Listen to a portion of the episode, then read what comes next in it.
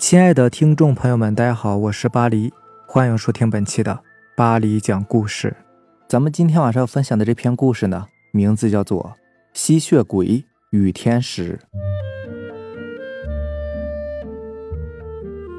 上帝诅咒吸血鬼靠吸食人血为生，永远不能见到阳光，一被阳光晒到就会变成尘土消失，所以吸血鬼只能在夜间活动。狩猎那些迷失在月亮下不幸的旅人。有一天，一位天使来到凡间，他的容貌端庄华丽，比任何天使都还要华贵，是上帝最心爱的一个孩子。而他来人间的目的是为了传达神迹。天使治愈无数人的疾病，即使是濒死的绝症，只要被天使的手轻轻碰触，马上就可以复原。吸血鬼也听说了这个消息，他乔装成一般的平民前来求诊。天使对这名半夜出现的访客非常吃惊，当然，他一下子就看破了吸血鬼的伪装，但是他也对吸血鬼的大胆感到兴趣。请问你找我有什么事情吗？天使好奇地问。我得了一种不能见到阳光的病，请你医治我吧。吸血鬼这么回答。因为这种疾病使我不得不藏在黑暗的地方，但是一次也好，我很想看看早晨朝阳的美丽。这无疑是一个无理的要求，因为天使的法力再大，也不可能改变吸血鬼不能晒太阳的事实的，因为那是上帝给的报应，是一种只要吸血鬼还存在于世界上就不会停止的惩罚。对不起，我无能为力的。一次也不行吗？天使忽然觉得吸血鬼懊恼的样子很可怜，他安慰着对方：“虽然我不能让你亲眼看见，可是你如果不嫌弃的话，我愿意形容给你听。”吸血鬼被天使的提议打动，他们约定好，等上弦月的夜晚，在吸血鬼的城堡见面。时间慢慢流逝，天使准时赴约，他坐在吸血鬼的身旁。以温柔的声音叙说着太阳升空的情景。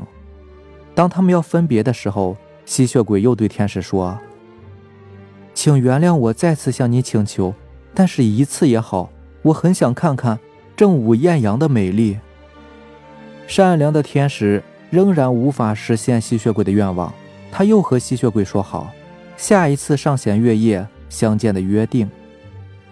到了约定的时间。吸血鬼正襟危坐，等待着天使的到来。天使沐浴在月光下，圣洁的翅膀闪闪发光，像穿了一件银色的披风那样，绚丽的光彩令吸血鬼转移不了视线。天使又坐在他身旁，叙说着太阳当空的情景。他那无比纯洁的微笑使得吸血鬼着了迷，因此吸血鬼不禁第三次开口。请原谅我再次向你祈求吧，但是一次也好，我很想看看黄昏夕阳的美丽。虽然我不能让你亲眼看见，可是如果你不嫌弃的话，我愿意形容给你听。吸血鬼和天使相视一笑，这次不需要承诺，他们都有了在下个上弦月夜时相见的默契，彼此都在心里期待着下一次的见面，彼此都希望。月亮快点变成一弯上弦月，终于盼到了月夜这一天。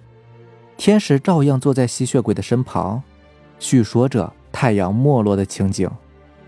这样的话题告一段落时，吸血鬼怀着忐忑的心情说：“谢谢你能够告诉我这些事情。如果可以的话，你愿意再答应我一件事情吗？”“嗯，我尽力而为。我想再和你见面。”我觉得只要能和你在一起，阳光就不算什么了。不管是朝阳、艳阳，或者是夕阳，你比太阳照耀的白昼更加美丽。天使为他这个要求稍稍皱起了眉。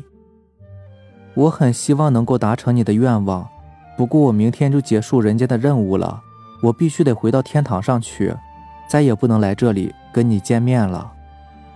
吸血鬼听到天使委婉的拒绝后。只得是勉强的露出了笑容，这样也好。比起这里，天堂想必应该是一个非常明亮、温暖的地方吧？谁叫我是生长在黑暗里的魔物呢？对这短暂的邂逅就应该满足了。对不起，天使很抱歉的离开了吸血鬼的住处，他回到了本来属于自己的天堂。上帝敏锐的察觉到了这个心爱的孩子脸上有些异样，他问：“孩子呀，你在想什么呢？”天使心里想的，不外乎就是那个孤寂的吸血鬼。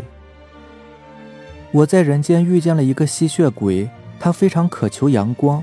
从他的眼神里，我可以看得出来，他过得很寂寞，数百年都活在距离人群很远很远，而且很伤心的黑暗里。天使试着向上帝剖析心里的想法，因为这样，我实在是很想帮助他，想靠近他，跟他说说话。当我说以后不能再见的时候，我知道。他在我身后，用很不舍的目光送我离开的。把他忘了吧，这不是值得你念念不忘的事情。上帝对天使吩咐，他仿佛已经预见了未来将会发生的事情，而再三叮咛：遗忘他吧，否则你会承受更大的痛苦的。天使乖巧的听从了上帝的指示，他决定不再去想有关吸血鬼的事。他来到天堂的深处，静静的隐居起来，日子很安稳的过去。只是偶尔，天使会没来由的心痛，而人间的吸血鬼也是如此。天使明明对自己说过不会再来，而吸血鬼仍旧会在每个上弦月夜痴痴的等待着。也许他会意外的出现，也不一定呢。吸血鬼喃喃自语，可是他的等待换来的却是反复的失望。和打击，渐渐的，吸血鬼变成每天每天的等待。他幻想，或者天使曾经来过，和外出狩猎的自己在无意间错过了呢。他不再出门吸血，魔力也是越来越弱，像是在消耗生命一般，等待着天使的降临。其他天使得知了这个吸血鬼的惨状后，纷纷向上帝报告：天空不可能同时出现太阳和月亮。如果他们非要在一起，天使就必须永远的陪着对方，被禁锢在黑夜里啊！上帝不忍心让心爱的天使陪着魔物活在暗无天日的世界里，他下令众神，不可以接近那位隐居的天使，也不可以把吸血鬼逐渐灭亡的事情透露给他。日子很快就无情的过去了，吸血鬼的力量孱弱到连夜晚都无力外出的地步。魔力耗尽之后，吸血鬼就会沉睡，一直睡到力量被月光补足为止。这段期间，他完全没有知觉，也不会做梦，他会继续安静的睡着。如果时间不能带走什么，睡眠或许可以淡化掉一些物质，至少吸血鬼能把想天使的时间用睡眠来打发。假使有教室放火烧了他的躯壳。吸血鬼也不会感到痛楚，就此烟消云散的灭去。他不怕毁灭，怕的是再也见不到天使。他用空洞的眼神凝视着夜空，自己日夜不停思念的人，就在那片天空的最上层，那里是神圣的领域，不是他这个不洁的魔物可以妄想进入的地方。天使现在正在做什么呢？大概正在用优雅的姿态弹着黄金制成的竖琴，愉快的和其他天使说话吧。不知道他会不会记得曾经坐在自己身边的那三个上弦月夜呢？可能对天使而言，那只是一件任务过程里的小插曲罢了。但是对于吸血鬼来说，那三个黑夜里他所得到的幸福，已经足以抵消过去数百年来不断忍受着的。寂寞煎熬，有了那三个回忆，叫他再度过数百年的孤单也无妨啊。遗憾的是，自己恐怕已经没有了再撑过下个百年的魔力。吸血鬼深切的悲哀，同样也传达到天使的心里。深入简出的他，在天上看着太阳和月亮的运转，天使常常莫名其妙的低声哭泣，他觉得自己体内好像失去了一种东西，怎么能简单的说忘就忘呢？太过洁白闪亮的天堂，周围都是穿着鲜艳衣服的天使，温柔是假的，微笑也是假的，宁静也是假的，一切都让他难过的想哭。忧郁的吸血鬼，现在是否正望着月空，想念着我呢？长久居住的黑暗是唯一能保护他的薄膜，他其实是如此的脆弱，如此的空虚，然而自己却背弃了他。背弃了那个比任何人都还渴望救赎的吸血鬼，天使的眼泪飘在地上，变成了一场伤心的雨，在人间下着。我想见他，天使下了决心，可是没有上帝设令的他是不能擅自下凡的，他只好偷偷的从天堂的边界溜走。没想到正要逃离的档口，上帝显现在他面前，我的孩子呀！你为什么要离开这里呢？上帝分析着后果：一旦你去到吸血鬼的身边，就再也不能回到天上了，而且还会被狂信者视为黑暗的敌人，那是很可怕的。那就让我变成黑暗里唯一的光吧，至少可以照亮他。你无论如何也不能忘记他吗？如果他放弃等待我的话。我想我会遗忘他的。上帝沉默了，他心疼天使的决定，也叹息天使的不幸。让我祝福你吧，孩子。虽然你不能再回到天上过着安宁的生活，但我允许你在承受不了时，可以把身上的翅膀拔下来。那时，我会给你永远的平静的。于是，天使慢慢在人间降落。那天正好是。上弦月夜，当吸血鬼看到天使从月亮的光里飞来时，憔悴的他甚至高兴地跳了起来。你会留下来吗？除了你身边，我已经哪里都不想去了。天使一边流泪，一边拥紧了对方，他们就开始了这种奇妙的同居生活。吸血鬼的魔力弱到连夜晚也不能走出棺木的程度，天使只能在他身边守护着他。在夜晚，吸血鬼苏醒的片刻里，说话给他听。我一无所有，你是知道的。可是因为你，我看到了以前从来不曾看过的风景。吸血鬼后来这么对天使说：“风景好美，可是我却很不安。太过幸福了，对我这个魔物来说，这是不允许的。我不知道沿路的风景将会通往何处。”也许幸福会突然中断在转角处的地方吧。你会害怕吗？天使牵着吸血鬼冷冰冰的手。我怕失去你，也可以说，我觉得最后必然会失去你，永远的失去。我怕那一天的到来。我不会离开你的。如果离开的是我呢？你会吗？不会。如果我走了，留下不能回到天堂的你，那该怎么办呢？我们的手要一直牵着，不放开。天使亲吻吸血鬼的手掌，再把吸血鬼的手覆盖在自己脸上。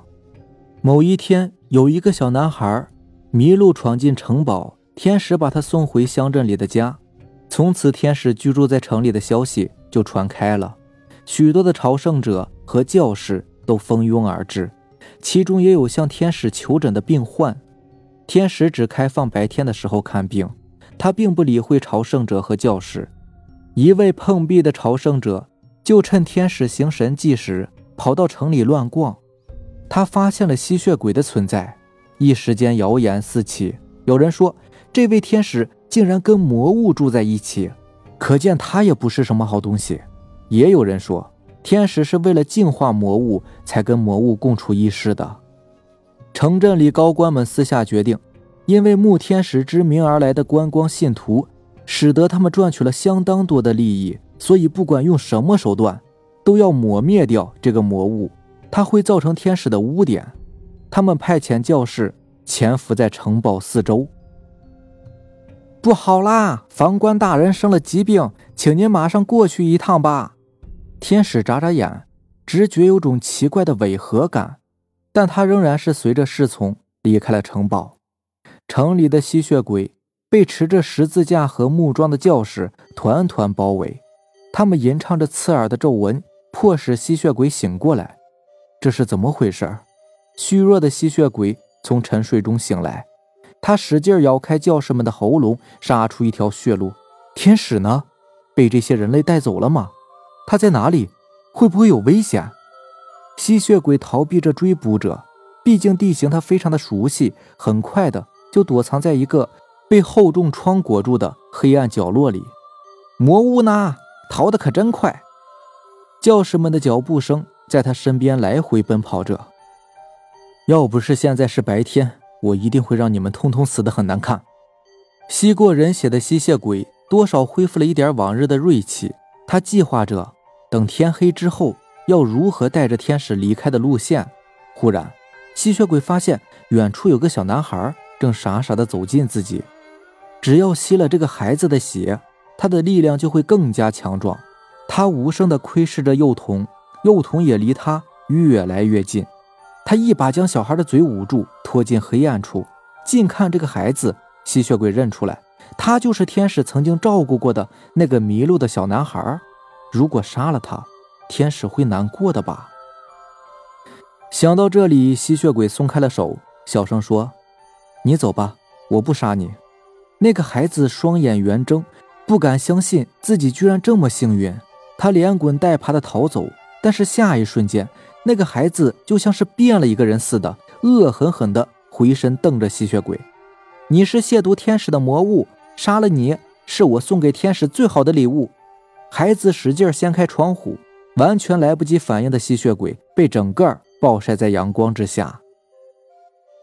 天使的心口突然疼痛起来，他痛苦地蹲在地上。侍从惊慌地问：“您您没事吧？”天使强烈地意识到，一定是。发生了什么大事？他急忙掉头，轻盈地展开翅膀，飞回城堡。城里面就像是举行了一场大型的庆功宴那样，一个孩子被众人高高的抛向天空，再被接住。他们大声的欢呼着，赞美那个孩子的勇气和胆识的诗句，如流水一般从他们口中吐出。应该颁一个勋章给你啊！真是我们的光荣，守护了我们全镇的小英雄。快看，是天使！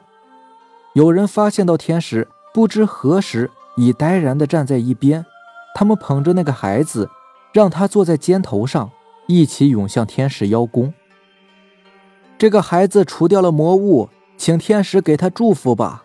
这可是神圣之力战胜魔物最值得纪念的一刻，我们要立碑纪念才是啊！天使排开众人，他飞奔至庭院中央。用红丝线围绕着的一堆尘土旁，脑中轰然一声巨响。上帝呀！吸血鬼是多么期盼阳光的照耀，而阳光又回报了他什么呢？天使放声痛哭起来，大家面面相觑，不知所措。除了你身边，我已经哪里也不想去了。哀痛的环视众人一周后，天使伸手用力的。拽下身后洁白的双翅，大量的鲜血喷出，溅红了那片尘土。天使伏在尘土上，再也没有睁开过眼睛。风沾染了天使的情绪，狂乱地将红色尘土吹得漫天飞扬。或许眼睛里跑进了这些沙粒的关系，围观的人们散去时，都流下了眼泪。好了，这就是咱们今天晚上要分享的故事了。